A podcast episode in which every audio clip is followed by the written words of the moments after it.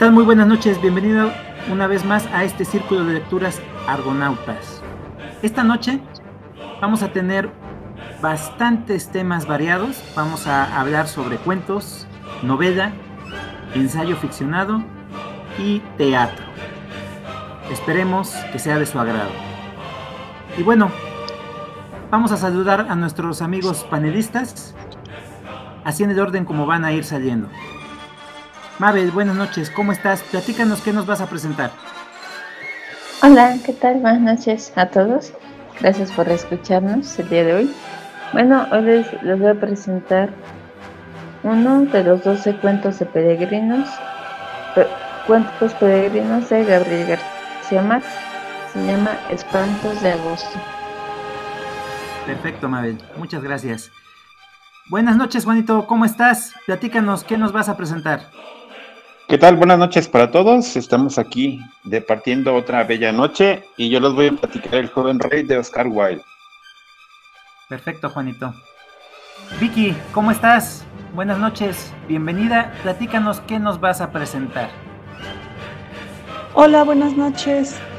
Este, pues el día de hoy les voy a presentar dos, dos relatos del libro de, de, de, Putas Asesinas de Roberto Bolaño. Estás con todo, Vicky. Perfecto. Buenas noches, David. ¿Cómo estás? Platícanos qué nos vas a presentar. Hola, buenas noches, Salvador. Buenas noches a todos, a todos los que nos escuchan. Hoy les voy a presentar Amigo Imaginario de Steven Chubosky. Este, y, es, y por lo visto va a ser un programa bien entretenido, bien diverso y espero que les guste. Perfecto, David.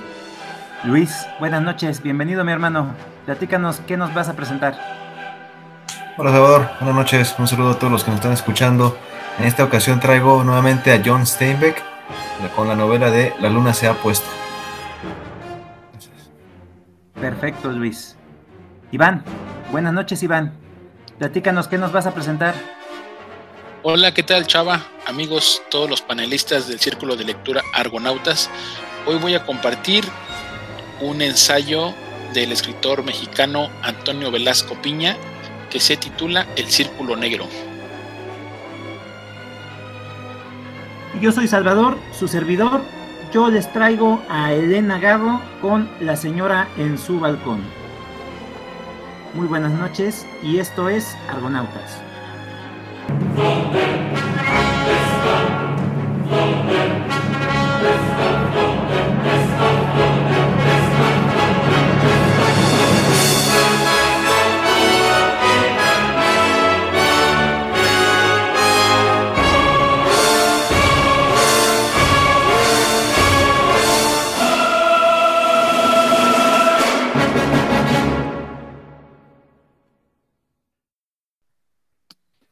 Empezamos con Mabel.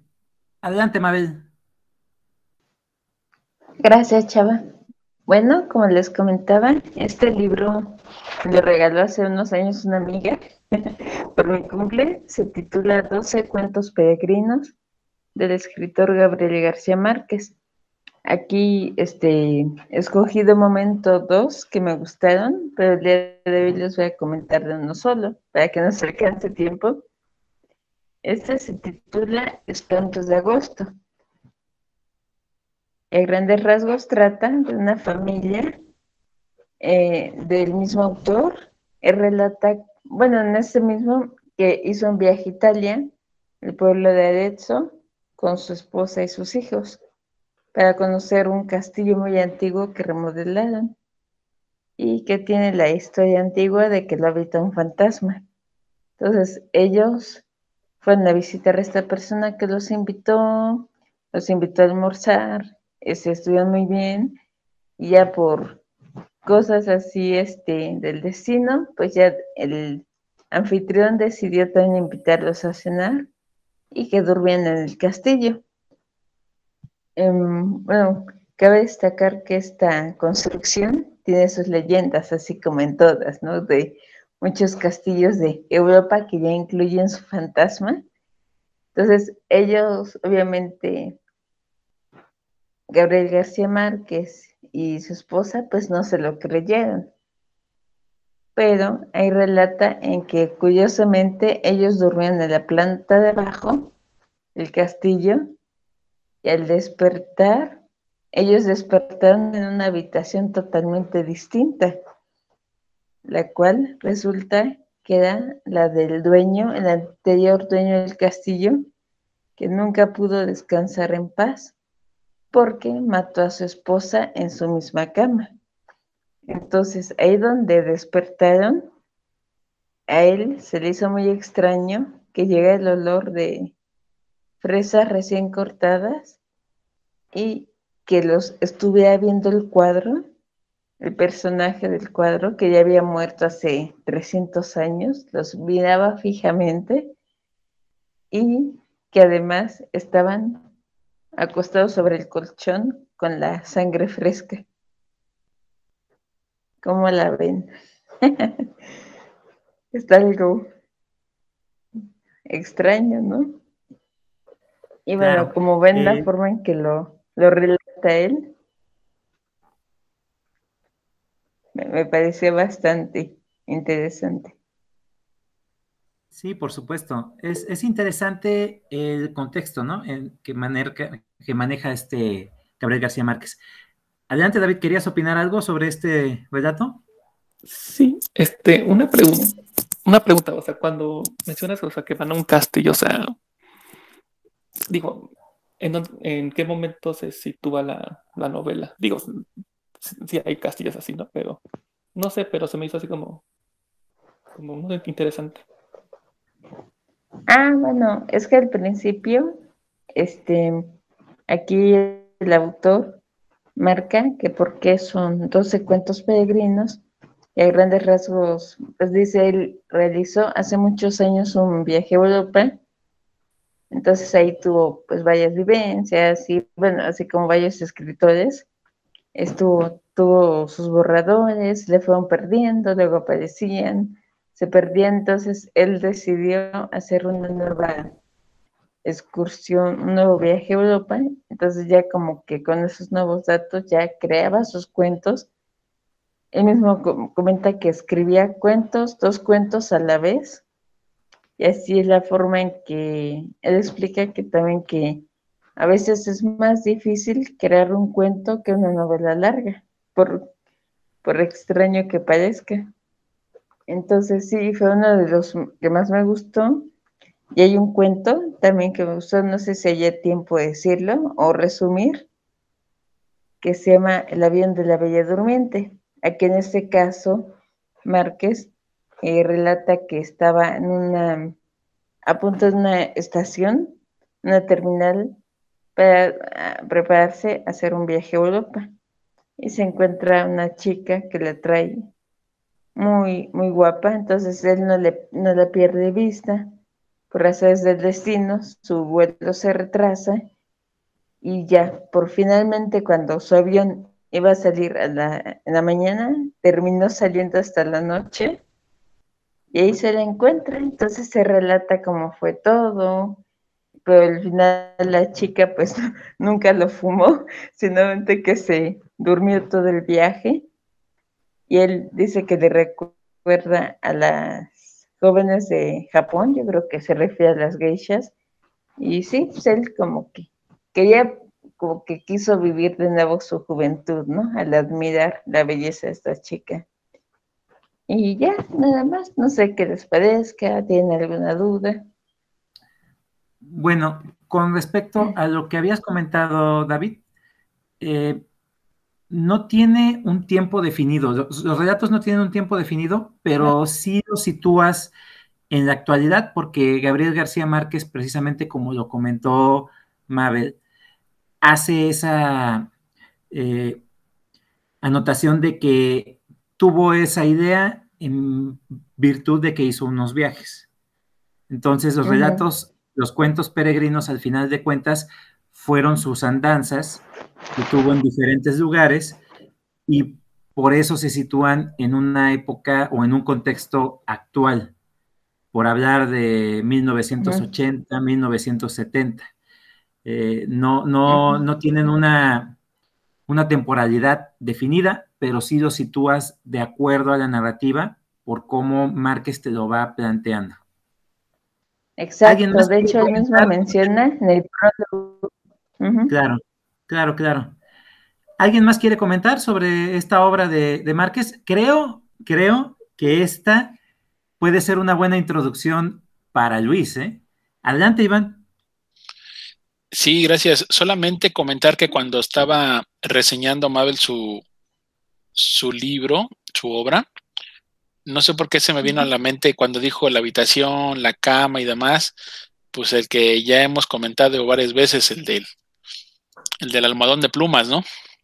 Y que también se acostó en la, y que siente la sangre y todo eso. No sé, no sé, hice una, una relación con ese, con ese relato corto y, me da como las mismas sensaciones. O sea, imagínate estar acostado en un lugar donde se siente la sangre y eso está, está raro. Sí.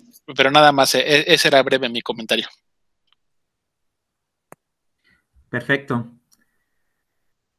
Ok, continuamos con el siguiente de la noche y ese es Juanito. Adelante, Juan, tienes los micrófonos. Hola, ¿qué tal? Buenas noches. Bueno, yo les voy a platicar un cuento corto de, de Oscar Wilde. Se llama El joven rey. Es en un reino este, donde el rey ya era muy viejo, ya se iba a morir y no tenía descendencia. Su hija había tenido un desliz y tuvo un hijo, pero el hijo era, mm, el papá no vieron la ciencia cierta quién era. Entonces, parece ser que lo secuestraron, lo regaló o algo así. Dice que estaba un día a caballo de distancia y este, la hija fallece. No saben si falleció, se murió, la mataron o, o algo, pero estaba, estaba pues ya, se había muerto. Y entonces el rey dijo, no, pues busquen a mi, mi nieto, que sería el próximo rey. Entonces van por él, estaba, estaba, vivía con una pareja que cuidaba este, borregos y él era pues el que los cuidaba. Entonces fueron por él, lo llevaron al castillo y de su ropa de, de campo, este, pues ya lo vistieron de gala, durmió, así como dijeron, un almohadón de plumas, tenía un paje al lado, lo bañaban y al otro día iba a ser nombrado rey. Y él estaba emocionado porque pues nunca había tenido los lujos que tenía en ese entonces, ¿no? Entonces antes pues, no sé dónde dormía, tal vez en el suelo o con, con los animales. Y entonces, pues el cambio le gustó y al otro día lo iban a coronar. Y entonces, sí, se sintió bien y ya en la, en la tardecita, así como que se echó un, una siestecita, se durmió y tuvo un sueño. Resulta que apareció en un lugar donde estaban haciendo su, su vestimenta. Y entonces la gente que trabajaba ahí era, pues estaba flacas, cansados, ojerosos, o sea, no tenían mucha comida, o sea, trabajaban, pero no tenían mucho dinero como para vivir bien, entonces eran como explotados haciendo la ropa. Y entonces aquí el joven les pregunta, dice, ¿para quién están haciendo esa, esa ropa tan, tan bonita o tan hermosa? Y ya se dijeron, es para el futuro rey. y entonces despertó de su, de su sueño y así como, ay, ay, ay, no puede ser. Y pues como que se calmó y se volvió a dormir y volvió a soñar.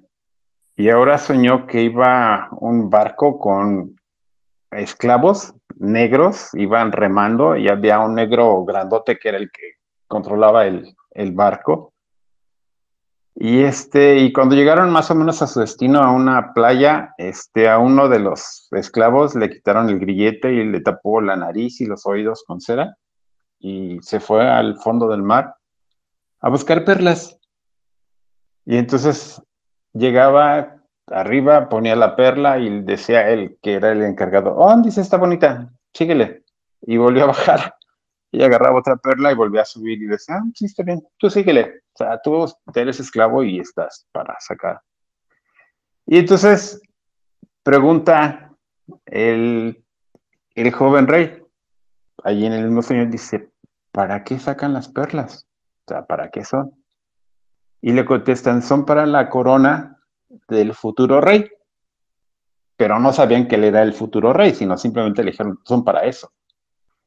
Y en algún instante el, el esclavo que se sumergía en el agua sale con una perla en forma de media luna. O sea, estaba hermosa, grande, así como que era la perfecta. Y entonces el señor, este, el encargado, el dueño el explotador dijo, esta es perfecta para la corona del rey, del joven rey. Y cuando sale el esclavo que se sumergía, se muere.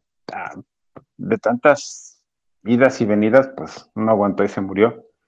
Y el joven rey vuelve a despertar así como, ay, la madre, pues no está muy, muy divertido esto, ¿no? Y se vuelve a dormir, o ya se había calmado, vuelve a dormir y vuelve a pasar la misma historia.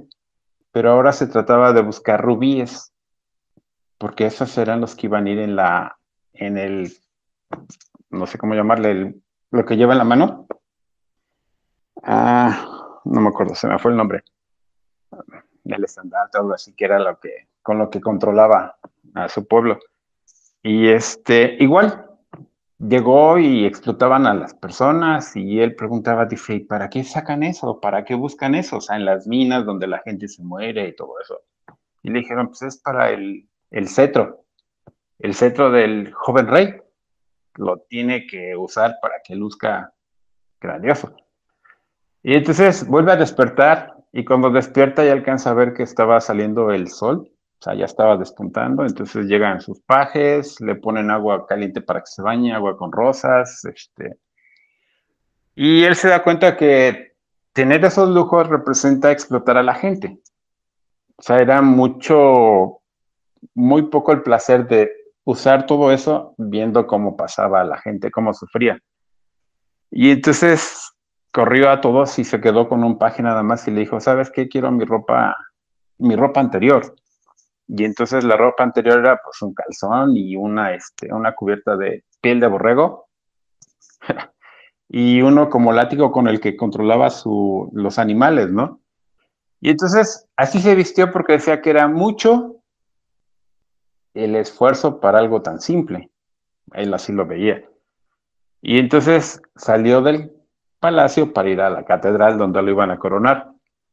Y cuando salió en la sala estaban los demás, las personas importantes del pueblo, y cuando lo vieron le dijeron, no, dice, tú no eres el rey, tú eres un bufón o eres un payaso. Y dijo, no, yo soy el rey, soy el futuro rey, pero es que tú no nos puedes representar así, o sea, eres un pordiosero o eres algo, no. Y dijo él, sí, así soy, y así quiero ser, y así va a ser. Y entonces se sube a su caballo y va rumbo a la, a la catedral y el único paje que era el que lo, seguía iba corriendo detrás de él. Y la gente empezó también a decir, ¿quién es este? O sea, ¿qué primero mandaron al bufón y luego va a venir el rey o cómo va a estar? O sea, preguntaban, ¿quién es él? Y entonces él decía, yo soy el rey. Y le decían, no, pues es que no puedes ser el rey, tú no puedes controlar o no puedes representar a, un, a una ciudad como esta o un reino como este vistiendo así. Y entonces se para uno de las personas que estaba ahí en el, este, en el, en el público y le dice, es que no puedes hacer eso. Y entonces él se detuvo y le dijo sus tres sueños. Soñé esto, esto y esto. Y le dijo el hombre, ah, no importa, porque tú eres el rey. Y entonces le comenta, dice, en la guerra los fuertes hacen esclavos a los débiles y en la paz los ricos esclavizan a los pobres. Entonces, siempre tiene que haber esa parte. Si tú no tomas tu lugar y te vistes como debe de ser, nosotros no vamos a tener comida, no vamos a tener dinero, no vamos a tener en qué, en dónde vivir o qué comer. Los cuervos no nos van a dar de comer, ni los borregos, ni los animales van a traernos comida. Entonces tenemos que trabajar. ¿Sufrimos? Sí. Pero si tú no lo tomas, no vamos a hacer nada y entonces nos vamos a morir, va a estar peor. Y el joven rey se quedó pensando. Siguió avanzando, llegó a catedral. En la catedral lo estaba esperando el cardenal. Igual le dijo, oye, pero no puedes hacer eso. no eres el representante de este reino. Y le dijo, además no tienes una corona. ¿Cómo te la voy a poner? Entonces dice que agarró en el camino alguna este, enredadera y le hizo como un círculo y se la puso como corona, así iba. Entonces dijo, esta es mi corona. Y entonces el joven rey le vuelve a platicar sus tres, este, sus tres sueños. Y el cardenal le dijo, ah, sí, pero no. O sea, tú eres el representante de este reino y no debes de vestir así. Debes de vestir como tu envergadura lo requiere. Y ahí termina, bueno, ahí no termina el cuento, hasta ahí les dejo para que si les interesa lo lean. Es muy interesante el final y es muy corto el cuento. Ahora espero sus opiniones y espero les haya gustado. Perfecto, Juanito. Bueno, de Oscar Wilde eh, me queda claro y la mayoría de sus relatos, tanto como su, su novela, en definitiva, hacen una crítica muy fuerte con respecto a las castas sociales, a cómo imperaban los, roles en, ese, en esa época, más que nada. Y en este relato que platicas tú, Juanito, eh, claramente hay una, eh, ¿cómo podríamos decirlo? Una interpretación por parte del rey de cómo ve él la cuestión social y de lo que interpreta de, acuerdo a sus sueños. Eso, eso eh, lo refleja muy bien Wilde con respecto a esta obra también, como lo reflejó anteriormente con la obra que nos presentaste la semana pasada. En esta ocasión, ¿qué te pareció la narrativa de Oscar Wilde con respecto al cuento anterior? Porque el cuento anterior eh, es un referente, de, la obra de Wilde. Este, la verdad es que yo no lo he leído, pero me llama la atención por el mensaje que, da. Y más o menos pensé en cómo se va a concluir, cómo, cómo iba a terminar este relato. Pero ¿cómo ves tú la diferencia eh, con respecto a la narrativa? Pues es que en el anterior, en el del príncipe feliz, más que nada se refería a que el príncipe daba todo por su pueblo, no importa que hubiera sido una estatua, y tenía quien le ayudara, que en este caso era la golondrina. En este último cuento ya hace más referencia a la diferencia de, de castas o diferencia de los estratos sociales, y pone en claro que si uno no hace una cosa, el otro no puede hacer nada, o sea, todos dependen de todos. Y entonces sí, como decía Mao si hay día, hay noche, si hay ricos, hay pobres. Entonces, aquí es una clara diferenciación de si no hay ricos, el pobre no tiene trabajo, no tiene que comer. Y si en la guerra, pues la, historia la hace el que gana y, les, y los que ganan toman prisioneros. Entonces es una referencia más exacta de cómo estaba la, la situación en aquellos tiempos, que no ha cambiado, ¿no? Entonces es como más, este, ¿cuál sería la palabra? Más crítico a la sociedad en este último cuento. Claro. sigue siendo vigente, ¿no? Sí, sí, sí. Sí, igual. Yo también comentarles rápido, ese, cuento que acaba de decir Juan, tampoco lo he tenido la oportunidad de leerlo. Sin embargo, sí me, sí me atrae, me, gusta mucho, más allá de la época que también me encanta, este, pues como dices tú el mensaje, ¿no? Que trae como que ya se mete un poco social, me gusta mucho también esa, esa, este, esa visión de Wild. Y bueno, sería padre, sería padre ver cómo la aborda, ¿no? Gracias por tu cuento, Juan. No, y en el primero, digo, me dio la, la sensación de querer llorar con el final, ¿no? me partió el corazón el final, y en este no, en este no fue tan, tan bueno al final, pero nada más como comentario. Bien, perfecto. Adelante, Mabel. Sí, gracias. Pues sí, como comentaban, este mm, texto igual es más como que habla de la cooperación, ¿no? Que es lo que decía también Juan, que es más como este relato, diferencia del otro, lo más de la cooperación, que si no hay ricos, los pobres no tienen trabajo, entonces es como esta versión se me hace, yo lo vi de esta manera. Me, gustó también, me gustó también más el relato anterior, pues como que se centra más en esto, ¿no? Como que critica. Me pareció bastante. Gracias por compartirlo. De nada. Vientos. Ok, vamos a pasar al siguiente de la noche y esa es Vicky. Adelante, Vicky. Te escuchamos. Sí, hola. Este, pues sí, mira, como les comentaba, yo voy a presentar una colección de relatos que es Putas Asesinas de Roberto Bolaño. En, este, en esta colección vienen bastantes títulos. Eh, son relatos eh, cortos que me gustaron mucho porque em, tenían un, final, un final inesperado, todos. Y la verdad, este sí, algunos sí me, me conmovieron, eh, me puse como, como algunos a, reflexionar, algunos me dio, me dio datos que yo no conocía. También este autor eh, en estos relatos habla eh, sobre varios, varios títulos de libros y también de varios autores. Eso lo menciona como en todos los relatos, así como que al protagonista le gustaba leer, ¿no? Que leía poemas, que leía un libro o tal libro. Entonces, esta noche eh, les voy a presentar de esta colección de relatos que se llama El Ojo Silva, el primero. Bueno, este, este relato eh, me gustó porque empieza a hablar un personaje que es como habla eh, así en primera persona.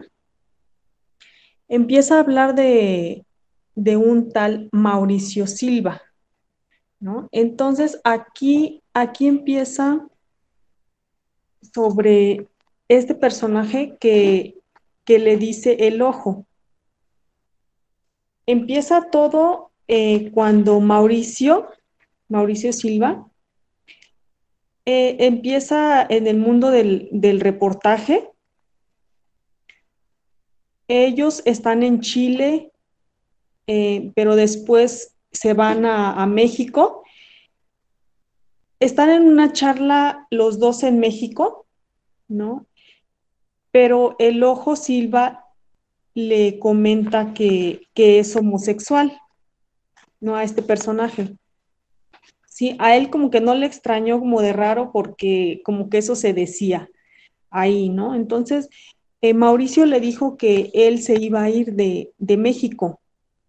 El otro personaje eh, dijo, pues es que igual aquí pues lo tachan de homosexual y cosas así, entonces yo creo que por eso se quiere ir, ¿no? Pero eh, no, el ojo se iba a ir a, a Berlín porque le ofrecieron allá un trabajo. Y pues sí, se fue y no se despidió así como de nadie, ¿no? Pasa, em, este personaje eh, años después tiene que ir a París porque escribió algunos libros. Se va, entonces eh, se encuentra, se encuentra con el ojo en un parque cerca de, un hotel de Berlín, que ahí donde se hospedaba, ¿no? El encuentro como que no fue casual porque el ojo lo buscó, o estaba haciendo tiempo como en el parque para ir a su hotel donde se hospedaba porque en las presentaciones del libro cómo venía, venía el nombre y cuestiones así. ¿No? Pasa, empiezan a, platicar. Em, una historia que el ojo Silva le tiene que contar. ¿no? A mí, este, la verdad, todas las cuestiones que tengan que ver este, con cosas que, le que les hacen a los niños, no sé, me, a veces como que me entristece o cuestiones así. Mm, como que no me agrada este mucho. Bueno, aquí este cuentan le cuenta eh, el ojo Silva a este personaje que él tuvo que ir a hacer este, un reportaje fotográfico eh, sobre el barrio de, de, las putas en una, en una ciudad de la India. ¿no? Tenía que ir. Entonces, este personaje fue, fue allá, eh, tenía que tomar algunas fotos, pero le pareció como algo extraño. Le pareció extraño porque en este barrio se le ofrecía un niño a un dios, ¿no? Hacían un, un, una fiesta, ¿no? Una fiesta bárbara donde elegían a un niño no menor, eh, perdón, no mayor de 10 años, sea, eran niños pequeños. Cuando él entra, ve un niño eh, aproximadamente 10 años, ¿no? Que nada más lo observaba, ¿no? Lo observaba y como que se reía con él, ¿no? Entonces pasan, eh, les, le empiezan a, a, explicar a él, ¿no?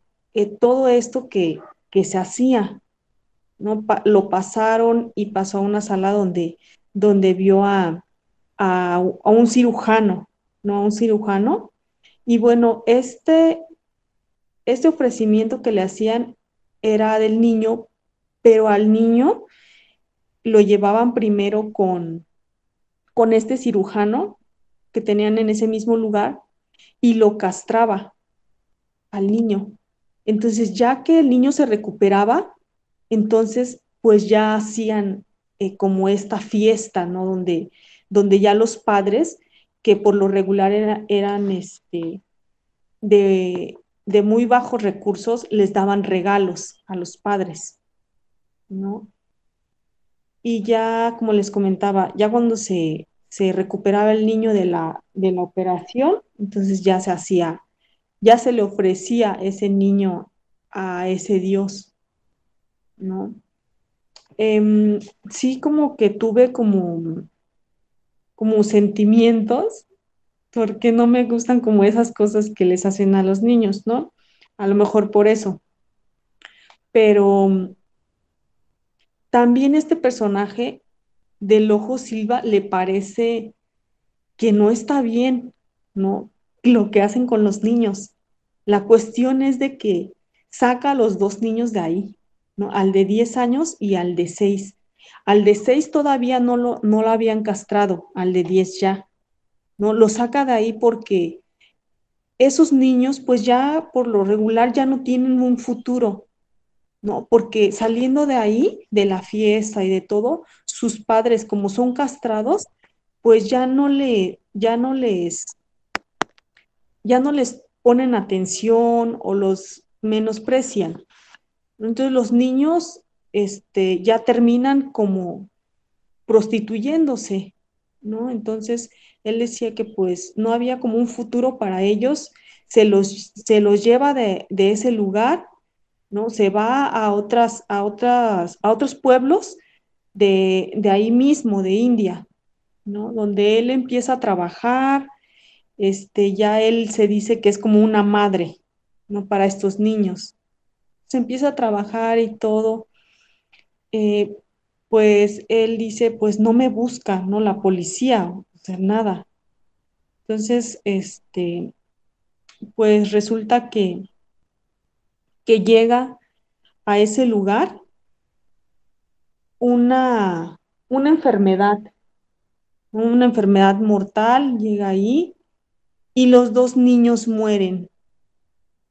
¿No? Entonces así como que, ay, no, pues se queda, se queda solo, ¿no? Entonces le habla a un amigo, le habla a un amigo y este pues le envía dinero, todo se regresa ¿no? De, ese lugar, ¿no? Entonces, este, la verdad es, está, a mí me pareció triste, ¿no? Al hecho de que pues ya al último se queda solo, pues regresa, regresa a Berlín.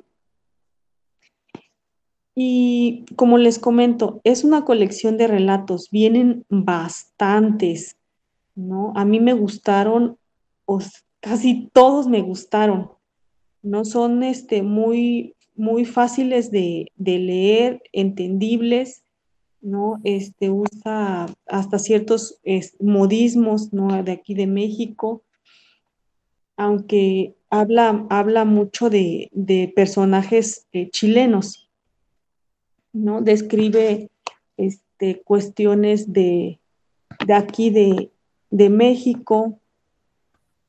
Entonces me gustó, eh, la verdad me gustó bastante. Eh, y como estos, como estos finales, así como que vienen igual en, en las otras historias, como que son inesperados, o sea, yo jamás pensé que los niños iban a morir, o sea, jamás, ¿no?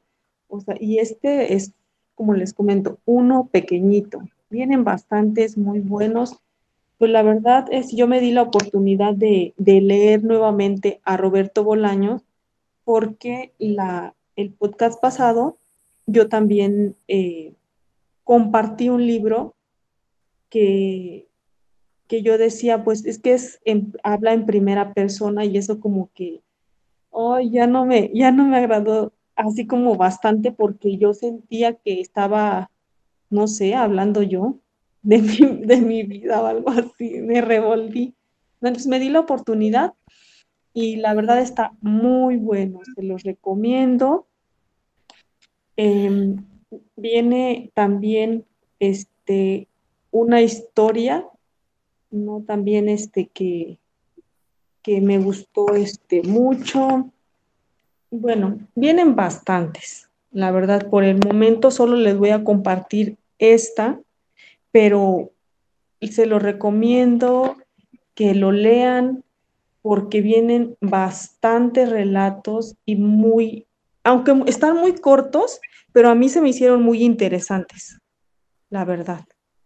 Gracias. Perfecto, Vicky. Qué bueno, qué bueno que le hayas dado otra oportunidad a Roberto, porque es un buen escritor.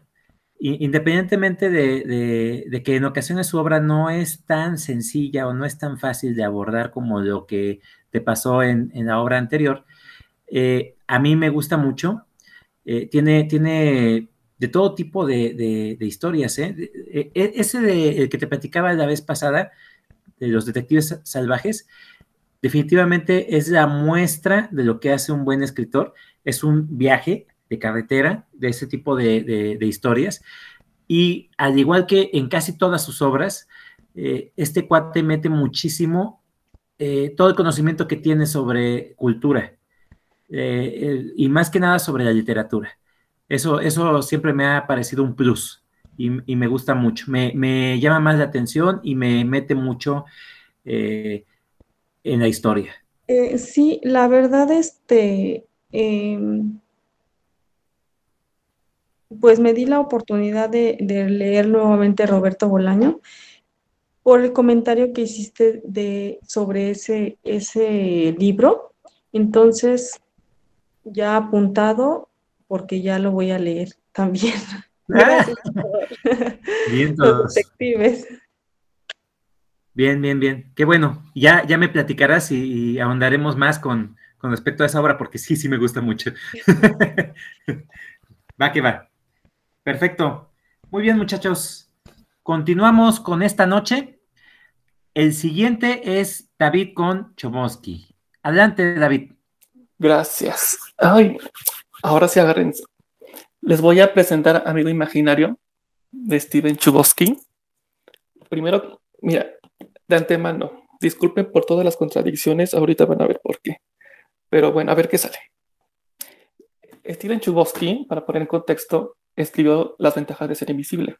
Entonces, este, yo soy muy fan de la película, del soundtrack, leí el libro tres veces, bueno, pero yo soy fan de este autor porque él es guionista, director este, de un libro que voy a comentar próximamente.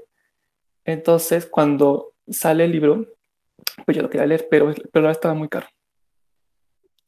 Entonces, creo que en un cumpleaños o en, o en, unas ofertas, lo, o sea, lo conseguí barato, entre comillas, o sea, barato caro para lo que cuesta actualmente. Dije, pues de una vez va. O sea, yo tenía así las grandes expectativas por, porque me gusta mucho. Entonces va. A ver, ¿de qué se trata? Esto es, miren, miren lo, curioso que me pasa. Va a haber tres libros probablemente consecutivos donde la protagonista es mamá soltera con hijo pequeño. Es de la segunda parte. La primera fue después. Segundo, amigo imaginario. Y tercero, próximamente. El protagonista es Christopher. Tendrá unos entre 9 y 11 años, no me acuerdo. Entonces, al principio, este, se escapa con su mamá. Dice que, o sea, la mamá tiene un novio que la golpea y así. Entonces le roba el dinero, el poco dinero que le, que le queda, y pues vámonos, ¿no? Ahorita me acordé. Yo lo empecé a leer en mi bloqueo lector. Dije, esto me puede sacar. Pero lo que me di cuenta al principio y en todo el libro, de que toda la historia es, llegué punto, así del punto A punto B, llegué y, y, llegó y, pero va este, pero, pero en chinga todo. Y, y, te dice, este, llegó al restaurante y comió, pero ya se fue a la escuela, pero regresó a la casa. Todo, todo en, una hoja. Entonces me, me, agarró tiempo en, en, saber cómo escribe. Se me hizo muy, muy, este, como que esto no está bien, pero bueno. Entonces, la, la mamá Katie, que se llama la mamá y el hijo, van en coche. Entonces, la mamá no consigue, este, no consigue encontrar un trabajo este, mientras viven en moteles o en su coche. Christopher tiene dislexia, pero ahí dice que la mamá es, eres, eres tonto. Entonces, al, final de, de, buscar, encuentra trabajo en un asilo, en, cuidadora de una, de, una señora particular. Y, luego, este, llega a meter a Christopher en una escuela. Ahí vamos a conocer a su mejor amigo, a, a que también tiene dislexia con sobrepeso. Y también vamos a conocer a, un par de gemelos, Mike y Matt, con, con dos mamás. Entonces, este, sí, en la escuela le hacen bullying, en especial una niña que se llama Jenny, otro niño que se llama Brad. La mamá de Brad es, digamos, la dueña del asilo donde trabaja la mamá de Christopher. Entonces, este, mientras Christopher va, está esperando a su mamá para recogerlo, ve que hay una nube enorme. Y él ve como que la nube tiene una cara humana y, le empieza a guiñar el ojo. Y el niño pues así se ríe y que, a ver, este, este, eh, haz que, haz que llueva, pero en mí nada más. Y ahí y le llueve no, ya, ya para, porque me estás este, mojando el, uniforme. Entonces, mientras la nube se va al bosque, que el bosque es muy importante, entonces Christopher va y encuentra un árbol, el, más grande que se imaginen, y, siente como, la, como el tronco no se, siente, no se siente madera, se siente como, como piel. Y, y ya como que trepa y, a, unos metros veo como que una cueva. Entonces, literal es este como, no sé, una, dos, tres, cuatro, como cuatro hojas de que dice, no se supo nada de Christopher en seis días, cuando, cuando entra a la cueva. Cortea. Vamos a conocer a, a Mary Catherine, no María Elizabeth, que es una niña súper religiosa, con papás súper religiosos. Entonces estaba con su novio, entonces llega tarde. No, que faltan tres minutos para la hora que me dieron este permiso. Faltan dos minutos, no tengo que o acelerarle, acelerarle al coche o, o me salto el semáforo este, rápido. No falta un minuto, falta y así. Entonces, en lo que está a punto de llegar a su casa, encuentra a Christopher después de los seis días corriendo y, no, y casi la atropella. Entonces, después de, estar desaparecido Christopher, este, no recuerda nada. Solo dice de que me ayudó salir de ahí mi amigo imaginario. Entonces él lo identifica que es como una bolsa de plástico en, una rama del árbol. ¿No? Que, que, mi amigo imaginario me ayudó a salir de aquí, pero no, así no recuerdo nada. Entonces, la mamá gana la lotería. Christopher no tiene dislexia. Y, ya compra una super mega casa al lado del árbol este. Pero la mamá pues sí se queda como que, o sea, pues sí me gusta mucho la casa, pero pues es que estamos aquí al lado del bosque. Pues sí como que no, pero pues como que sí, pues ya, ya que. Entonces, digamos que su amigo imaginario le dice a Christopher, necesitas hacer este, una, una casa del árbol. Entonces, pues ahí va con sus amigos y, y así. ¿Qué pasa? Y ahí, ahí va lo interesante el autor quiso, quiso reunir unas ideas increíbles, eso sí, pero, o sea, ideas como una lluvia de ideas, este, pero que no tiene nada que ver una con la otra, y tómala, y las aventó. Entonces yo no sabía si, si no estaba entendiendo, o si estaba escribiendo mal, o, a lo mejor es mi bloqueo lector, o dije, no, o sea, sí estoy entendiendo y como que algo, y como que no, no, no me suena muchas cosas. Las primeras 200 páginas están increíbles, ya que logras entender el ritmo de escritura, de que todo va rápido, rápido, rápido, rápido, rápido, y ya. Este, va, o sea, si, te, todos los personajes te caen bien. Este, y, lo, y, luego, este, mete todas las, mete pura, pura lluvia de ideas y y el libro va así de que, así que a la cima iba bajando, bajando, bajando, bajando, bajando, y fue un desastre. Este, tiene, hay un tema de religión bastante importante sobre, sobre el Dios y el diablo, el bien y el mal, en todo el libro. Eso es muy importante. Es una combinación entre religión, Stranger Things, y, y las obras más icónicas de Stephen King. Y Steven Chubosky no, o sea, ni el cinismo. Habla, habla de eso, con la, con la palabra así como literal. Este, viene los globos que no tienen nada que ver con la historia, pero hay globos. Literal, hay, un, hay, hay, payasos a, este. ¿Por qué? Pregúntenle. ¿Tiene relación a la Torre Oscura? ¿Dos mundos o, o Stranger Things? Sobre el mundo real al mundo imaginario. Que como que si se, pas, si se pasan un mundo al otro, pues es un desastre. Pues, o sea, no, no, se entiende. The Misery habla de, del papá y del niño, de Jack y Danny. Vienen las gemelas.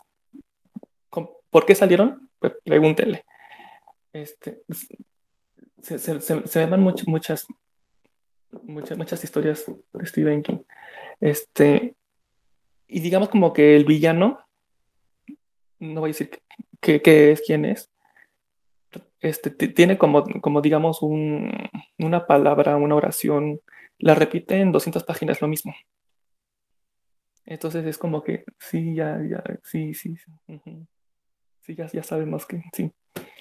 Entonces, eh, sí, como, decía, como decía, es el, mm, bueno, este, digamos como que toda, todas las decisiones que toma Christopher acerca de construir una casa, este, digo, es que no puedo decir, este, todas las decisiones que toma afecta a todo el pueblo. Y después el pueblo le afecta a todo el mundo.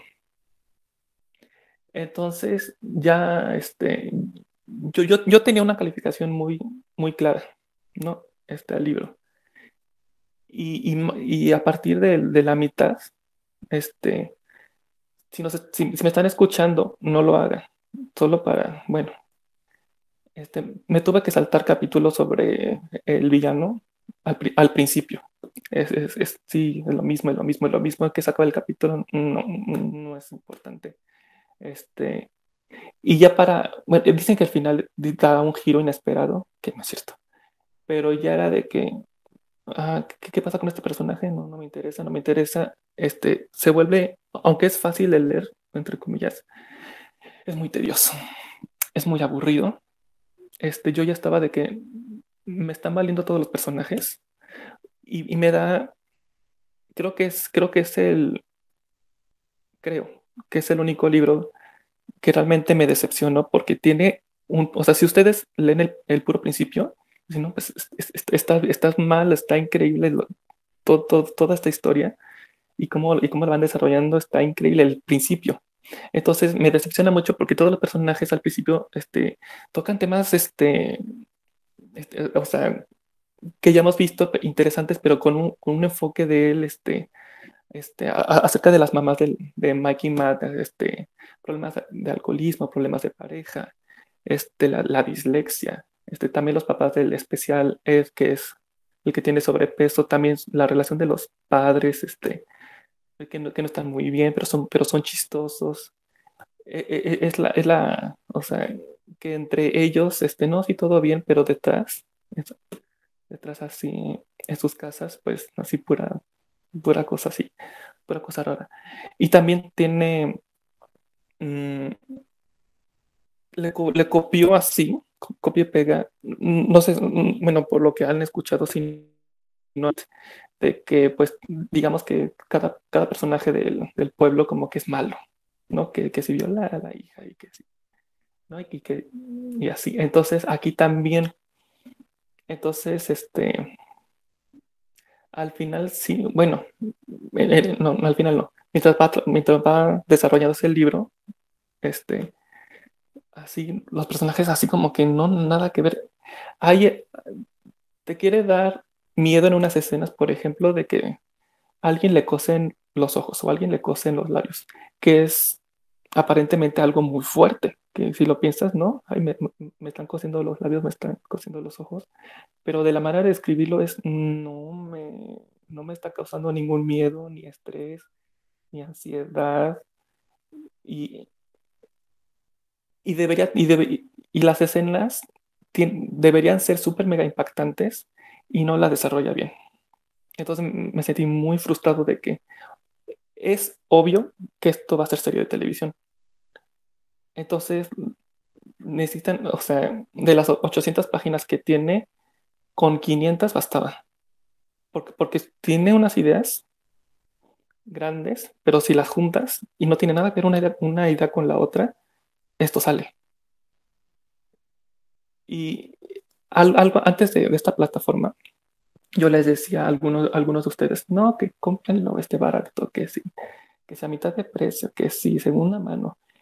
Yo les recomendaría, si se los regalan, aviéntense el libro, pero ni siquiera por más barato, si lo llegan a encontrar, por si piensan en comprarlo con su dinero, yo sí diría, no lo compren. Solamente regalado va. Y ya me dicen, no, estás bien equivocado, no sé qué. Este, si fue que es de, de, todos los libros así que he así, de verdad esta fue la decepción, pero aguas con, con la calificación porque el principio, los, de los mejores principios sin duda. Y ahorita me frustra tanto de que, de que tengo tanto, tan poco, tan poco tiempo y, y, y, seguramente se me fueron tantas cosas que decir, pero, pero como la lectura va de que y ya llegó a la escuela, llegó al árbol y, ya, y se fue a su casa. Un, un, problema muy grande, bastante grave en todo el libro, es que están en, el, en el, día, es, es, la tarde. Cortea, ya es como la noche, pero, de, pero ya pasaron dos días y yo, ¿cómo si estabas aquí? Y ahora, me, y ahora, y ahora estás en otro lugar, pero ya pasaron como, como un día, dos días. A ver, espérate, ¿dónde estás? ¿En, en, en, en qué, ¿En qué tiempo? O sea, así, ¿cómo? No entendí, pero estabas aquí, pero ya, ya estás como por acá. O sea, ¿cómo? No entendí. Entonces pensé que era yo, pero ya que no es que no. Entonces, cuando Christopher va al mundo imaginario, oh, es lo más aburrido que no, no, no hay manera. No hay manera y estoy muy, muy frustrado. Y seguramente se me fueron muchas cosas, ni modo. Pero, pero ahorita con el poco tiempo es, es lo que hay. Bien. Eh, ¿Alguien quiere comentar sobre esta obra que acaba de presentar David, muchachos? Gracias, Chava. Híjole, pues, pues creo que David nos presentó la, o nos hizo la antipresentación, ¿no? De un, de, un libro eh, que en esta ocasión pues vamos a... No, no, no, voy a desentonar por lo que escuché. Este, ya, ya ahorita escucharán también el mío, pero, pero la, pregunta que le supongo que a lo mejor David debe tener otro más, pues no sé si más este, más malo para la época, para cuando hagamos el episodio de, los, de las decepciones literarias. Pero muy interesante que, que, que cómo, cómo, nos explica que cuando comenzó a decirlo, yo realmente pensé que el libro era bueno, como lo dijo él, ¿no? Tiene un buen inicio. Fíjate que yo me, yo me puse a pensar, creo que yo no tengo un libro así que se caiga a pedazos, o sea, que, que haya comenzado bien. Normalmente el que yo digo que hay unos que comienzan bien y terminan más o menos, y hay otros que comienzan mal y terminan muy buenos. Pero él comentó uno que comienza muy, muy, muy poderoso y termina, pero nos dijo, o sea, están solamente regalado, ¿no? Como las mentadas, dice, nomás, nomás regaladas, no las, este, no compren ninguno. interesante, interesante, y además que, pues bueno, David, que también sé que es un, este, un, lector muy, muy crítico en cuanto a las cuestiones de los personajes y eso, pues está, le creo, si él dice que no trae nada, este, pues sí, entonces tendré, tendré cuidado que no me vayan a, bueno, regalado sí, dijiste que sí, sí, me lo regalan está bien, pero voy a tener cuidado no pasar por la librería ni, ni voltearlo a ver. Este, y para la, es que para las decepciones, o sea, trato más o menos como que conozcan al autor que yo traigo porque quiero, bueno, quiero pensar que, no han leído, bueno, o sea, que, que, no es como que tan famoso o que no han leído a Steven Chubosky. Entonces, la decepción que yo podría traer, una es repetida y otra es más o menos que, ah, si lo ubican. Entonces, para que haya sazón al programa, es como que, no, ¿cómo te atreves a decir? Entonces, es, es por eso. Ok, yo eh, tuve una muy mala experiencia con Chomsky. La verdad es que eh, esta de las ventajas de ser invisible me pareció eh, bueno a secas. No, no me terminó por convencer, pero no lo, no lo consideré malo. Tal es, tan es así que este, le di la oportunidad a este segundo libro porque cuando lo presentaron me lo, me lo ofrecían y me dijeron, ¿sabes qué? Léelo y este y me das tu opinión. Dije, ok. Voy a ser un poquito crítico eh, con respecto a este, a este escritor y creo que ha sido una tendencia actual de personas que son guionistas y se vuelven escritores, porque al final de cuentas un guion es un escrito. Pero el oficio de escritor, definitivamente, eh, este cuate, eh, para mí, esta es una crítica personal, no, la tomen, no la tomen como, como un absoluto o como una, imposición, sino que yo sentí que definitivamente este escritor pecaba, pecaba de, de orgullo y no tenía el oficio bien definido. ¿Por qué? Porque el tema se lleva de las manos. Definitivamente eh, yo sentía que este cuate lo que quería era eh, visualizarlo como una eh, serie de televisión y el libro se vuelve tedioso y pesado. No tiene coherencia ni este, consistencia en ese aspecto. Eso fue lo primero que vi. Eh, el, el, tema, como le pasó a David, a mí me pareció interesante en un principio, pero conforme iba avanzando me di cuenta que este cuate no sabía manejar el ritmo de lo que es una narración sin necesidad de presentarte imágenes. Ese, fue el problema que yo vi. Si te presenta imágenes, tal vez no hubiera tenido tantos problemas o huecos argumentales, pero no es el caso, es un libro, no es una serie. Eso pasa también mucho cuando hablan sobre novelas gráficas, sobre historietas, cómics, mangas, eh, etc., etc., que es otro tipo de formato. Y ese formato va de la mano con lo que está escrito y con lo que es visual, el dibujo. Entonces, cuando a mí me preguntaron que qué me había parecido, lo primero que le dije es que se había leído, por ejemplo, a Guillermo Arriaga. Y me dijo, ¿ese quién es? Y digo, es otro guionista que había incursionado en el cine con Amores Perros y que se metió a escribir. Tiene un libro muy famoso que es eh, Salvar el Fuego, me parece, y habla sobre el narcotráfico. Y la verdad de las cosas que cuando lo empecé a leer, vi lo mismo.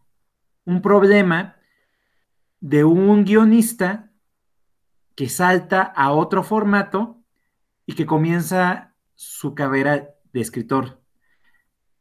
El libro se me hizo súper tedioso, súper pesado y le dio completamente la idea, mi, idea de que a mí me repele muchísimo la narrativa del narcotráfico. Entonces, no me gustó, no me atrapó, lo sentí hueco, lo sentí pesado, lo mismo que me pasó con Chomowski.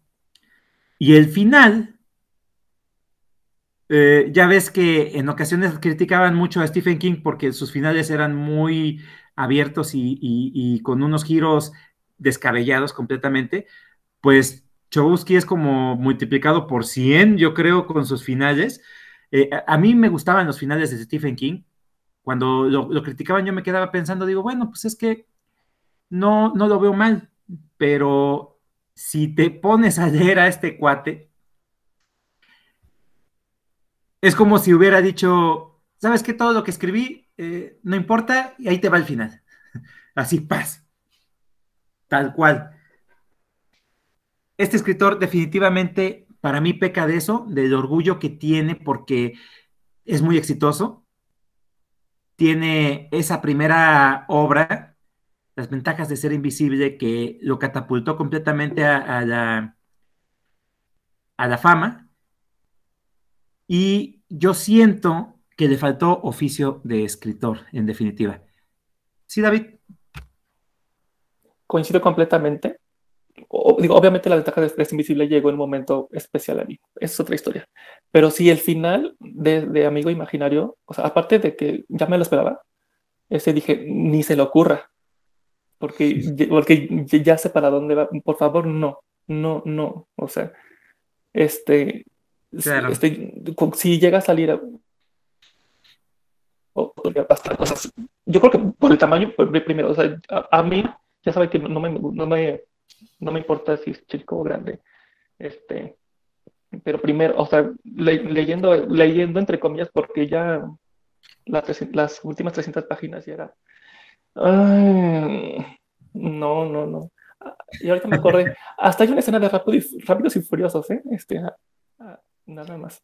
Fíjate, este, fíjate que yo, yo, no, yo no le pondría tanto pero a las cuestiones fantásticas, pero... Pero es que sí es importante, o sea, lamentablemente... Sí tendría que tener fundamento. Sí tendría que tener fundamento. Editar, editar, editar, editar. Para que no fuera, no fuera tan... Eh, ¿cómo decir? Fuera de lugar. Tiene que ser verosímil. Verosímil. Y este cuate no lo es, en definitiva. Y fíjate que tuvo una, una mercadotecnia muy fuerte, o sea, lo presentaban como lo más novedoso. El cuate había saltado de, las ventajas de ser invisible, que es una historia eh, diferente, a otro tipo de género. Y la mayoría de la gente decía y aplaudía y decía que tenía un futuro prometedor y yo digo que todos esos eran sus cuates y nadie le quiso decir la verdad. Así que cuando escribas, Luisito, este, yo te voy a decir tus cosas, ¿eh? No te preocupes.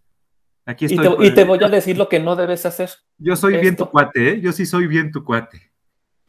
Y así como, como estoy comentando, pues cedo los micrófonos a Luis para que continuemos con su obra.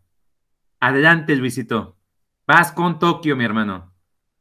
Venga, Salvador, gracias. No, súper. Nada más comentar que también ese, ese libro que comentó David, pues sí se me hace atractivo. Como dices tú, el, inicio empieza bien, pero ya al final, pues tendría, tendríamos que ver. Pero bueno, yo en esta ocasión traigo uno de mis. A ver, antes, de que sigas, Luis. A ver. ¿No, nos escuchaste a, David y a mí? Que no lo compres. No, no creo que nos hayas escuchado. ¿eh? Solamente dije que se escuchaba bien. Solamente dije que se escuchaba bien. Pero no, no, no. Como para salir, salir de, de, lo, de lo común.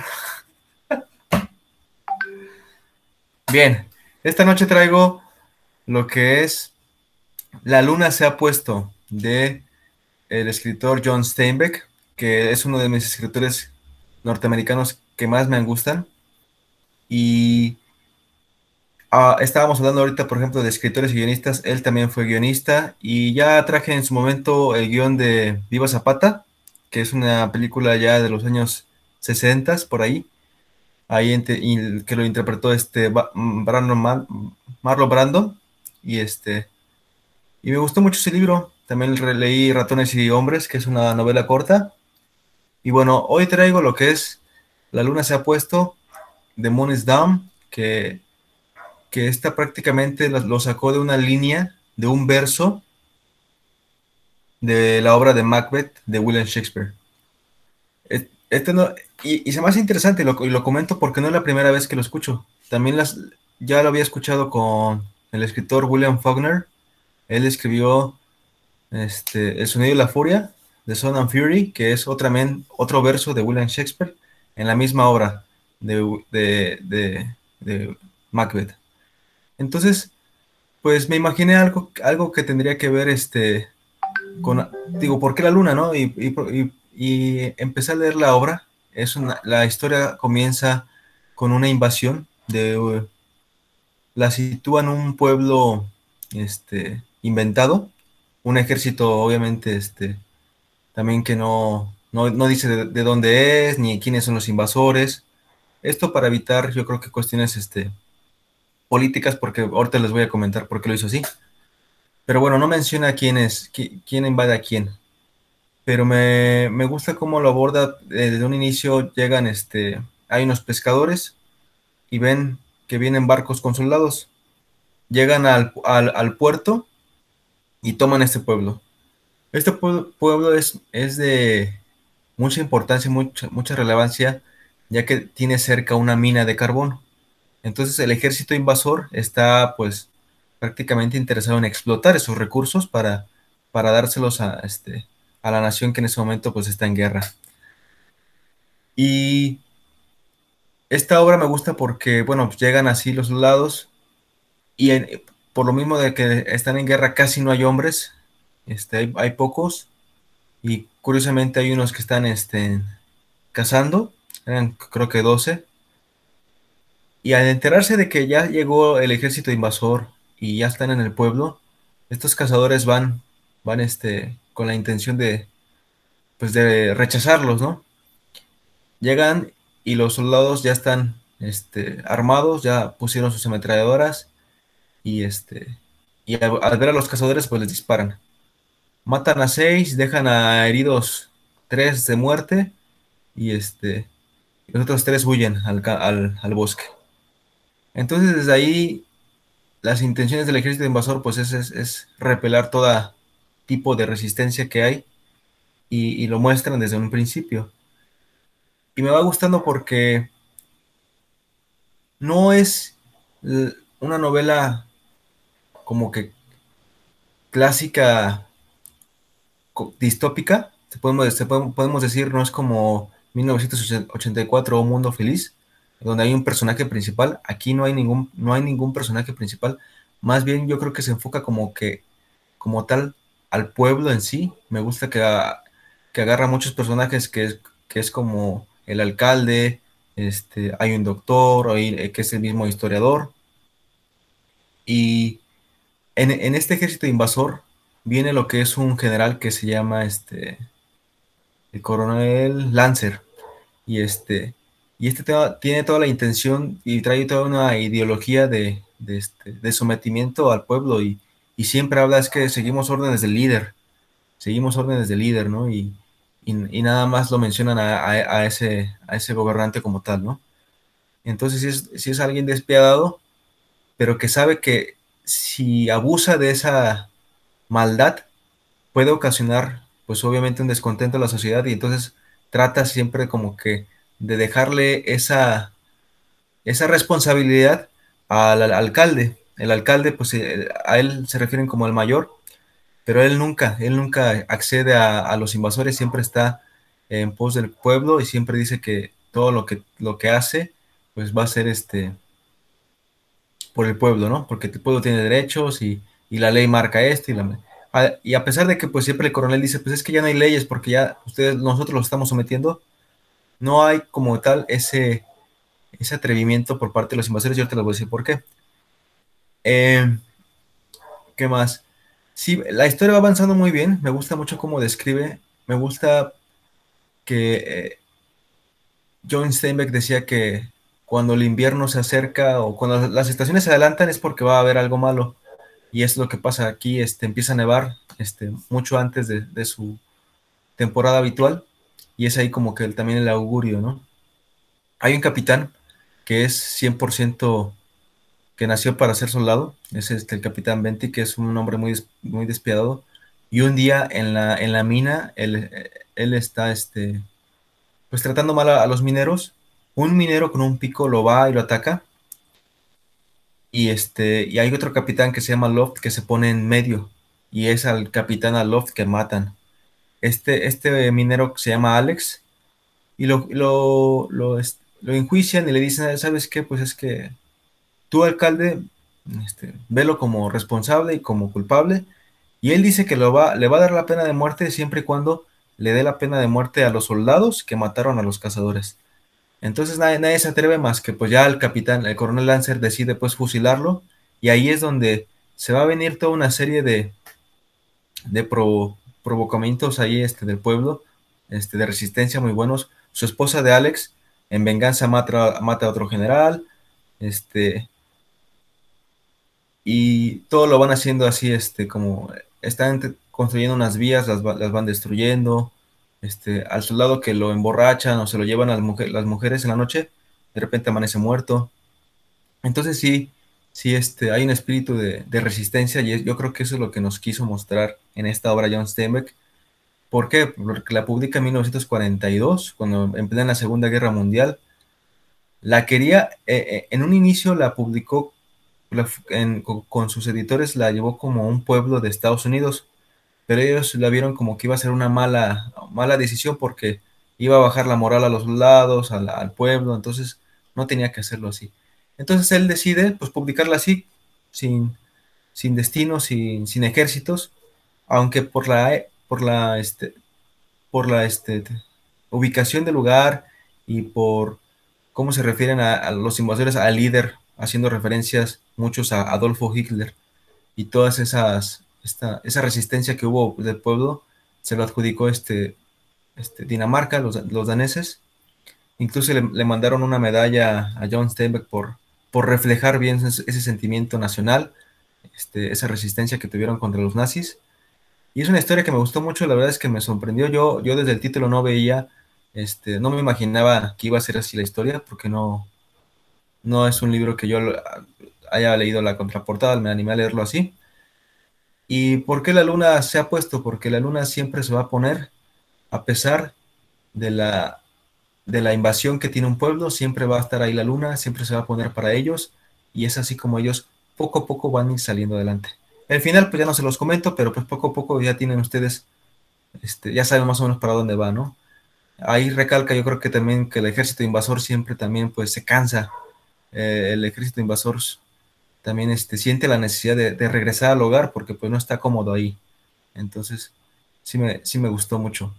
Y eso es lo que les traigo. El, el, la luna se ha puesto de John Steinbeck. Perfecto, Luis. ¿Alguien quiere comentar sobre esta obra que presenta Luis? Ahí, este, yo quiero decir que ese escritor sí tiene oficio, a diferencia de Chomosky. Este Steinbeck, pues quien no lo haya escuchado, es un escritor que eh, tiene una obra muy, muy interesante y muy conocida, desde Las uvas de la ira, Al este del Edén, La perla, o sea, son obras que son referentes de, la literatura universal.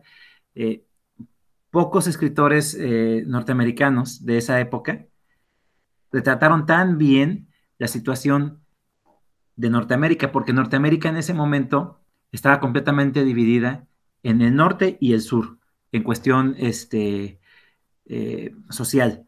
Igual lo hizo en su momento este William Faulkner, eh, pero William Faulkner era más eh, introspectivo, tenía esos inicios de, lo que se marcó como la literatura del diálogo interior, del discurrir de conciencia. Y Steinbeck eh, lo que hacía, en definitiva, era presentarte una historia con una narrativa, un estilo narrativo más fluido. Eh, tanto es así que, pues, Luis lo comentó bastante, bastante bien, tiene obras que se hicieron guiones cinematográficos, como es este de Viva Zapata. Eh, pero bueno, esa es la diferencia cuando uno es un buen escritor con una persona totalmente opuesta. Esa es la diferencia. Ok, pues continuamos. Seguimos con Iván para que nos presente a nuestro buen amigo Antonio Velasco Piña. Gracias, gracias por, el tiempo. Eh, voy a hablar hoy sobre un, libro y como dije hace ratito en el tenor de, David, eh, probablemente es un libro que, me terminó decepcionando. Hoy voy a, hoy voy a comentar el, libro del Círculo Negro de Antonio Velasco Piña. Yo con Antonio Velasco Piña tuve la, el acercamiento y la oportunidad de leer el libro de Tlacaelel, que se me hizo un librazo, excelente libro de, corte histórico prehispánico. Por ahí tengo pendiente de Regina, pero sé que también tiene bastantes eh, aceptaciones el libro y, y, que trata sobre el movimiento estudiantil del 68.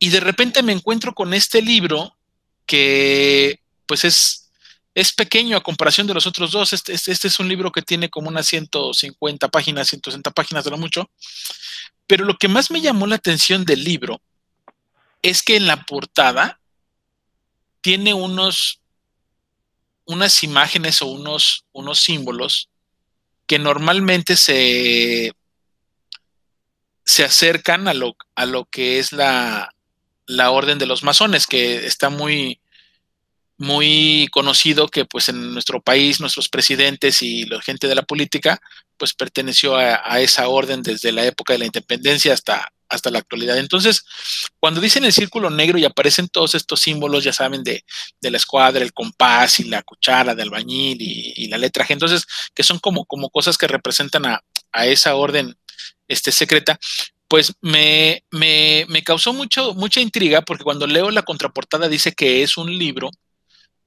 que es una persona que nos va a platicar por qué, por qué es que el PRI duró tantos años en el poder. Y yo dije, ah, pues, pues vamos a, ver de, qué trata este, este librillo, ¿no? Cuando comienza, en, realidad lo narra en, primera persona porque pues es, es, el mismo Antonio Velasco Piña el que, el que recopila la información y dice que, que recibe una carta misteriosa para ir a un domicilio y que lo inviten a platicar. Y pues este dice, dice ahí que firma con el nombre y demás. Él nunca quiere revelar el nombre del, informante y cuando llega a la casa, pues es una casa muy lujosa, muy fastuosa, es una persona de lana, que está muy bien acomodada, pero ya está grande el señor. Y entonces el señor le dice que es un admirador de sus libros, tanto del de Regina como el de Tlacaelel, y que considera que es un buen historiador o es un buen contador de historias. Y entonces le dice, ¿sabes qué? Yo tengo información privilegiada de México con el que yo quiero que tú hagas este, el siguiente libro. Velasco Piña pues le hace saber como como, pues, ¿qué onda? ¿Por qué yo soy el, bueno y no otro? Empiezan a platicar y le dice, ¿sabes qué? Dice, pues, pues te espero a partir del día de mañana, todas las mañanas si puedes venir y empezamos a, comentar, ¿no? En un principio, el, libro, pues, pues, te deja todavía así como, como tus ciertas dudas porque pues ya sabes, cuando empiezas con un libro que no te quieren decir quién es el informante, pues es lo como que lo que esperas, ¿no? Eh, pues para ver quién es el, que, el, autor de esta verdad. Y entonces, pues supuestamente el personaje que, dicta todas las, las, historias para que puedan escribir este libro, o son como anécdotas, eh, pues es un, es un hombre de, que influyó muchísimo en la política en México. Este hombre dice que él inventó un grupo que se llama el Círculo Negro, donde existían seis personas y el único que menciona con nombre real, y por eso porque ya falleció, es el famoso señor Fidel Velázquez, que durante mucho tiempo tuvo mucho, mucho poder político en nuestro país, principalmente pues con el, con el sindicato de la CTM, ¿no?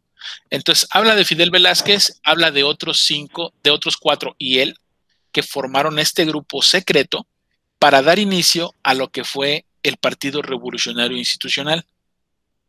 Para entonces, pues el viejito este que está platicando, pues está enfermo, ya está grande y está haciendo una especie como de confesiones de todo lo que, de todo lo que vivió y de lo que él eh, fomentó en, la política de nuestro país. Hace ver cómo se eligieron los, los presidentes como Adolfo López Mateos, Adolfo Ruiz Cortines, este, y cómo ellos tenían la última palabra en México de poder decidir si el presidente que seguía en turno era el correcto o no.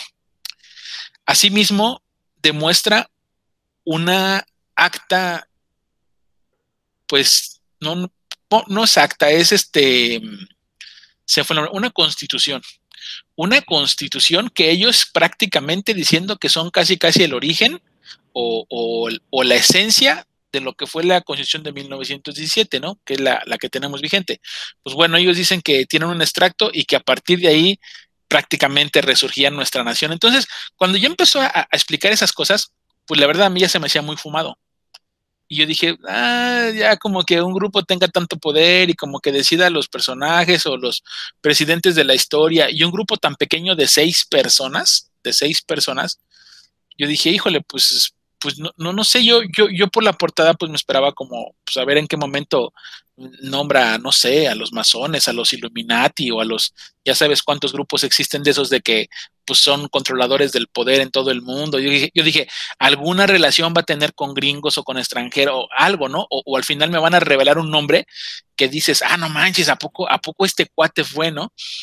Pues, pues eh, la historia sigue avanzando y entonces cada día que va Antonio Velasco Piña a platicar con él, pues hablan de cuando México este, aumenta su, comercio internacional, hablan de, la, de las ventajas y cómo se logró la expropiación petrolera, eh, siguen avanzando y después hablan sobre el tema de México 68 y cómo se originó. Eh, eh, esa parte, en cada uno era como, como un pequeño no sé, como una pequeña ventana a la historia o al pasado, pero lo que no me, no me terminaba de convencer es que ninguno de los temas profundizaban. Y entonces en todos Antonio Velasco Piña da su opinión, por eso digo que es como una especie como un ensayo. Él en todos da su opinión, tanto en el gobierno de López Mateos, el gobierno de Luis Cortines, el gobierno de Miguel Alemán, en el gobierno de este, Miguel de la Madrid, en el gobierno de Gustavo Díaz Ordaz. Así, así van pasando todos los, todos los exenios, todos los presidentes de la República, y van, van comentando los hechos más rescatados de pues, qué ha pasado en la historia de México. Sin embargo, Antonio Velasco Peña siempre dice lo que él considera que estuvo mal y que por qué el Círculo Negro no hizo nada. Y a esto, el señor que está dando la información, este, pues súper privilegiada, responde dos o tres renglones. Y, y yo así de, ay, ¿dónde está el poder? ¿Dónde está la parte interesante, no? Ay, ¿y por qué ustedes permitieron la matanza del 68? Ah, bueno, en realidad eso se nos salió de control. Ni nosotros sabíamos y eso cuestionamos a Díaz Ordaz y, él se quedó con su verdad. Y tú así de, pues bueno, pues no, tampoco me estás diciendo mucho. Para la forma como había escrito Tlacael, que para mí es un libro muy revelador, que es un libro muy osado, Sí, es un libro muy osado porque, porque Velasco Piña se, atreve a, hablar con autoridad sobre, sobre un pasado de México eh, prehispánico y oculto a la vez o, que no es muy conocido y que él pone su propia teoría y que después me venga con un libro con, con más este con más contemporaneidad o más cercano a mi tiempo y que no se anime a decir nada, ah, ahí como que hasta yo pensaría que si le ponemos otro nombre en el libro, pues yo diría, pues, pues fue otro escritor, no, no, no fue él. Eh, lo, tengo que decir porque al igual que como dice David, no, no, me, no me gustó. Este, y mira que lo compré, lo compré de uso y, y, pagué 100 pesos por él. Y dije, híjole, quién sabe si los hubiera, los volvería a pagar.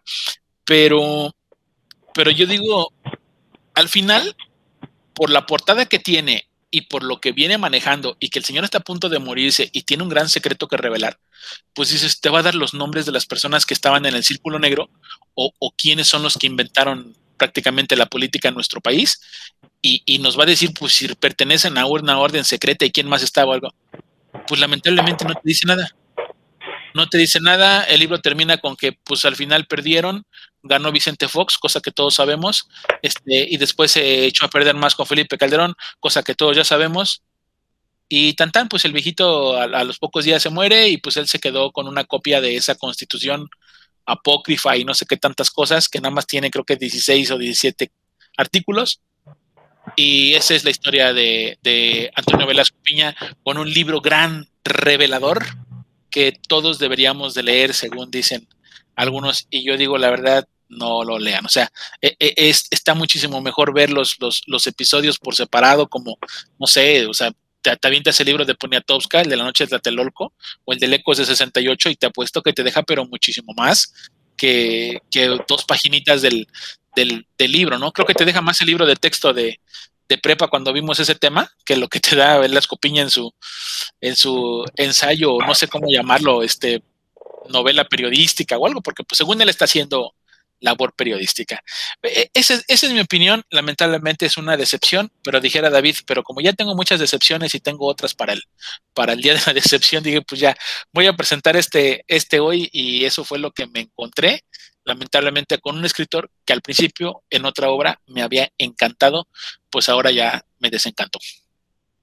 Es todo. Perfecto. Bueno, eh, este escritor, de igual forma que, que Iván, a mí me gustó muchísimo por esa obra que mencionó y por otra más que es el de Regina.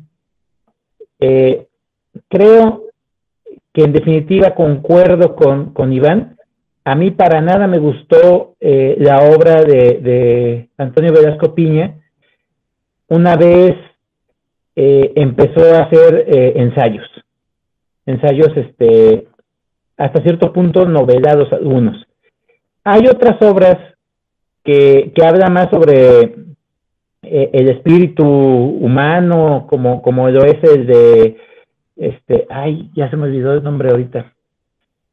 Pero bueno, de igual forma, escribió otras novelas que no me parecieron tan buenas y sí me desencantó un poco eso y por eso atesoro mucho esas dos novelas que en un principio me engancharon completamente porque fueron parte de mi formación como lector, tanto Regina como Tlacael. Es lo único que le reconozco yo a Antonio Velasco Piña. Lamentablemente eh, de su obra no rescato tanto lo que escribió posteriormente. Perfecto. Ok, eh, voy a cerrar yo con teatro. Voy a hablar sobre Elena Gago, que ya hemos platicado en otras ocasiones, Iván ya la presentó con otra obra de teatro. Eh, yo he hablado sobre su novela, eh, Los Recuerdos del Porvenir, y también he hablado sobre otras obras de teatro. Esta obra de teatro que traigo en particular me parece muy interesante y a la vez es algo triste y desgarrador. ¿Por qué? Elena Gado tuvo muchos conflictos y eh, fue una persona muy difícil. Yo, yo creo que al analizar eh, todo lo que fue su obra y su, su vida en particular, me encuentro con una persona aguerrida, una persona que todo el tiempo estuvo en contra de tanto los cánones como las imposiciones de la época, y hasta cierto punto era muy revoltosa. Era de esas personas que les decías no y ella decía sí. ¿Pero por qué? Porque sí, porque tú dices que no. Ese tipo de persona, difícil, conflictiva. Y de tal forma es que su obra manifiesta todas esas inconformidades y aparte muestra todo este tipo de, de, de, conflicto que tuvo durante toda su vida. Esta en particular me pareció completamente autobiográfica porque maneja varias etapas de su vida. En un principio, los personajes que te presenta son una mujer que se llama Clara, que está en los 50 años y se acerca a un balcón. Así comienza la obra de teatro. Posteriormente, la escena entra Clarita, que es una niña de 8 años, y es ella misma, y ella misma se está viendo a través del tiempo, está analizando su vida.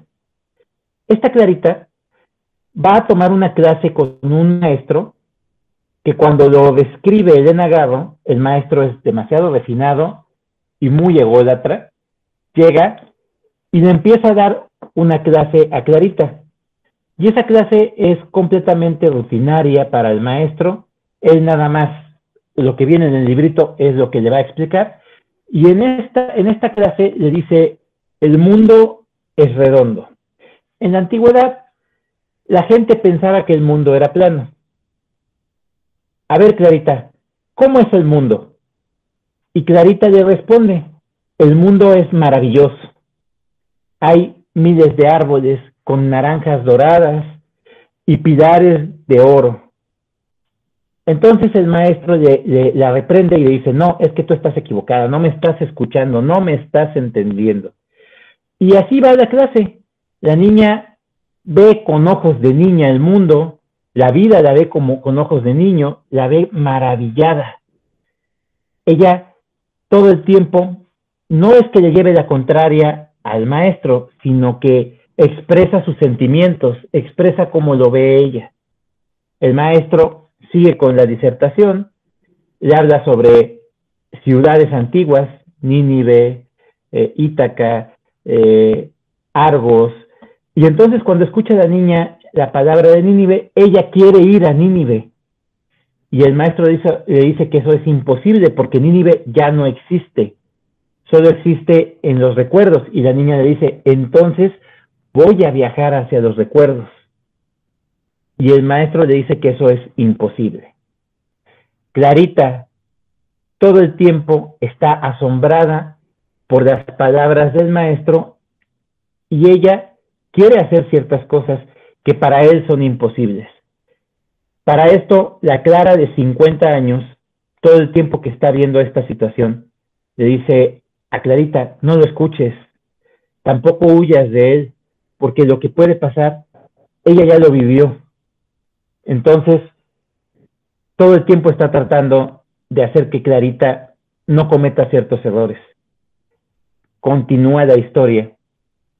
Cambiamos la escena y en lugar de una Clarita de 8 años, ahora es una Clarita de 20 años que encuentra a su primer amor, de nombre Andrés. Y este Andrés es una persona muy enamorada. Llega portando un anillo y le dice palabras muy cariñosas y de amor a Clara, de 20 años. Clara, de 20 años, eh, se ve sorprendida, también está enamorada de él porque pues es su primer amor. Y este cuate le empieza a decir que van a hacer lo que hacen los, los, los enamorados. Van a tener una casa, él le va a proveer y ella se queda pensando, pero ¿por qué quieres hacer eso? Eso es muy triste, es como encerrarnos. Pero es que eso es lo que hacen los, los, los, amantes, la, la gente normal. Se casan y tienen un hogar. Es que ese es el error. Un hogar puede ser cualquier lugar. Tenemos que, que ser libres como los ríos, viajar, conocer, experimentar, vivir. Y este cuate todo el tiempo dice, ay, es que tú estás loca, es que estás tontita, pero aún así yo te quiero. No importa lo que tú me digas, las palabras que salgan de tu boca que son irreales e ilógicas, no importa, yo te quiero. Y todo el tiempo este cuate le está diciendo eso y ella como que se va desencantando, de hecho le va llegando a tener cierto miedo porque este cuate representa algo que para ella es muy triste y que es el encierro, que es la normalidad, que es el tener que dejar de soñar para vivir en una vida triste. Y Clara de 50 años todo el tiempo lo está observando. Pasamos de ese escenario de los 20 años a una Clara de 40 años, la cual ya está casada. está casada con un tipo que llega a la casa y llega refunfuñando, porque ve la hora y es la misma hora de siempre. Clara, aún en ese tipo de, monotonía, monotonía, ella trata de ver la vida con una perspectiva totalmente fresca. Está limpiando y se da cuenta que hay una nube de polvo y esa nube de polvo refleja la luz. Entonces ve una nube de polvo multicolor y se maravilla por ese aspecto. Ella, cuando llega a su esposo, le dice que normalmente viaja, hace viajes pequeños, no como él pensaba en un momento, que querían hacer viajes a otros países. Ella estando en la casa, haciendo el quehacer, viajaba, su mente viajaba, se iba a otros lugares, pero aún así continuaba haciendo el quehacer. Este cuate le dice, es que tú estás mal. Nosotros vivimos en un infierno. El infierno que es la monotonía, el repetir las cosas. Voy a la oficina, tomo café, hago el trabajo, regreso a la casa. Duermo, me regreso a la oficina el siguiente día, tomo café, hago el trabajo y regreso contigo. Y estoy cansado de esta vida, de este infierno que vivo. Y ella le dice, no, pero es que todo es hermoso. Imagínate, a mí me hubiera gustado ir a tu trabajo, porque tú puedes ir por diferentes lugares. Las calles siempre son diferentes. No es lo mismo una calle a una hora que a otra hora. Cambian. Pero yo tengo que salir a la calle a la hora de hacer la comida. Siempre es la misma. Esa sí es siempre la misma. Aún así, tú puedes variar, puedes ir por otros lugares hacia tu trabajo y eso va a hacer que tú vivas más. Y el cuate está totalmente encerrado en esa mediocridad y en ese tedio que es la vida, que ya ni siquiera la quiere, que ya no tiene ninguna ambición, que no tiene ninguna motivación y que le dice a ella, a mí lo que me gustaría es que me dejaras en paz, que yo ya no tuviera que hacer absolutamente nada. Termina esa parte con una Clara totalmente descorazonada y desesperanzada, llega a ver a la Clara de 50 años, la confronta a la Clara de 40 y le dice, y esto es lo que pasa con nosotras. Yo sé cómo terminó todo esto. Nosotras, tristemente, totalmente perdidas, y lo que hace la Clara de 50 años, que está en el balcón, eso se va hacia abajo y hace su último viaje. Salta del balcón. Esta obra de teatro definitivamente a mí me situó completamente en la vida de Elena Garro, con los, sin, sin tener que pensar que es verdad lo que pasó con respecto a su matrimonio con Octavio Paz, pero yo sí lo visualicé completamente en esta obra de teatro. Visualicé esa relación triste desde el momento en el que presenta a la Clara de 20 años, en el momento en el que presenta a la Clara de 8 años, y al final cuando presenta a la Clara de 40 años, me di cuenta cómo iba cambiando completamente su vida de una felicidad que Elena Gado siempre manifestó, que fue su niñez, cuando llega a la adolescencia y toma la decisión de casarse, cuando está en su matrimonio y tiene todos esos conflictos porque le cortan las alas, no le permiten continuar con ese talento que tenía con respecto a escribir y termina de una forma totalmente triste y sin esperanza. Esta obra de teatro definitivamente no es una obra que presente una historia bonita y feliz, pero sí lo que le reconozco muchísimo es el manejo del lenguaje, el ritmo que es muy bueno, el manejo del tiempo, que eso me, se me hizo muy interesante porque esta Clara de 50 años en todo momento está conviviendo con sus tres eh, tiempos en los que ella vivió.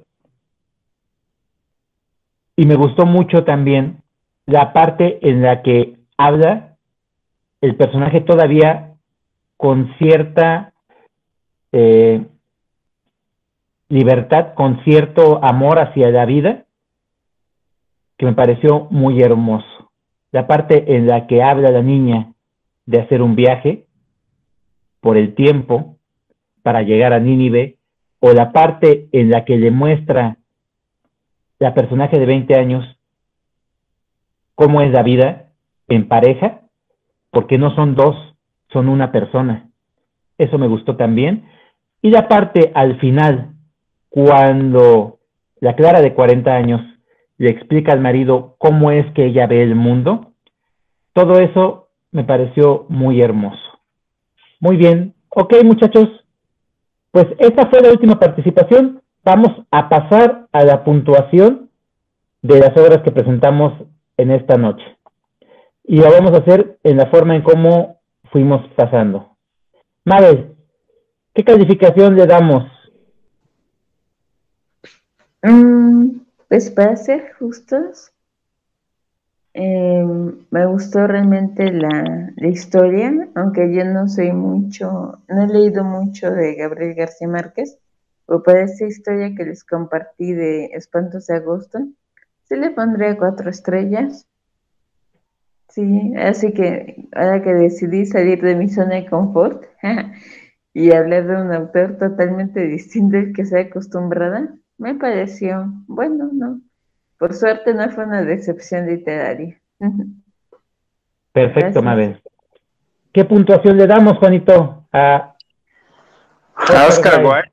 Oscar Wilde es Oscar Wilde, pero su cuento y el final no me gustó, yo le voy a poner tres puntos. Perfecto, brutal, Juanito. Con Tokio. Vicky, ¿qué puntuación le damos a Bolaño? Sí, con esta colección de relatos, yo le voy a dar un cinco estrellas. Se reivindicó Bolaño.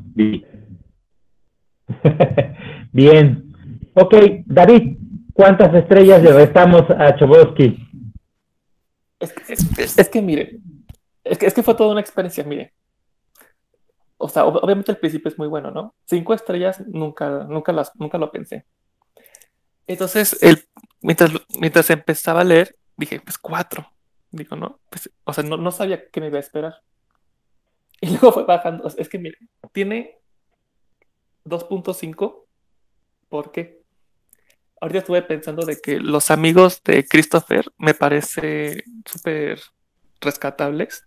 Ya después, o sea, no, no caen tan bajo. Y la mamá de Christopher este, es, es, el, mejor personaje. Tiene una escena muy conmovedora al final. Y, de que lo da todo, todo por su hijo. Eso y, el final es que no puedo darle la, la, la, peor, la calificación por eso. Y no le puedo dar, ni dos ni tres. Y, si tengo que escoger, pues sí serían dos estrellas, pero se queda con 2.5. Perfecto. Luis, ¿cuántas estrellas le damos a Steinbeck?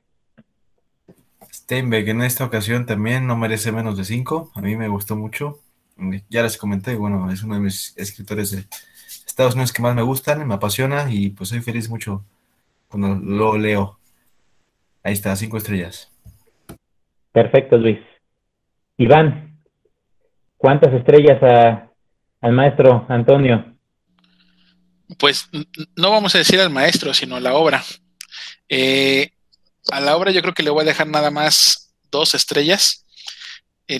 lo, que le rescato del libro, que probablemente puede ser que si, si nunca has leído nada de historia y ni, ni nada de política, pues creo que es un buen como, como un buen caminito para ir entendiendo algo de política y que nombra nomás dos personajes importantes de la historia. Y pues te, da, te hace como un resumen, ¿no? De todo lo que ha pasado en, en, 70 años gobernando el PRI. Y el otro, que la, intención o el formato en cómo está escrito el libro está interesante en esta, en esta especie como de, como de una entrevista alargada o de una entrevista, no sé, por, por días. Se me, hizo, se, me hizo interesante, nada más por eso merece dos estrellitas, no más. Perfecto. Yo creo que he hablado bastante claro con respecto a lo que pienso de Elena Garro. Eh, Elena Garro definitivamente debería de ser un referente cultural en las letras este, mexicanas, por no decir universales. Eh, quise empezar con ella este mes, este mes patrio, empezar con una escritora mexicana y eh, su obra, en definitiva, por la forma en cómo está escrita, por su eh, desarrollo, por el ritmo que tiene, me parece eh, hermoso, me parece bellísimo.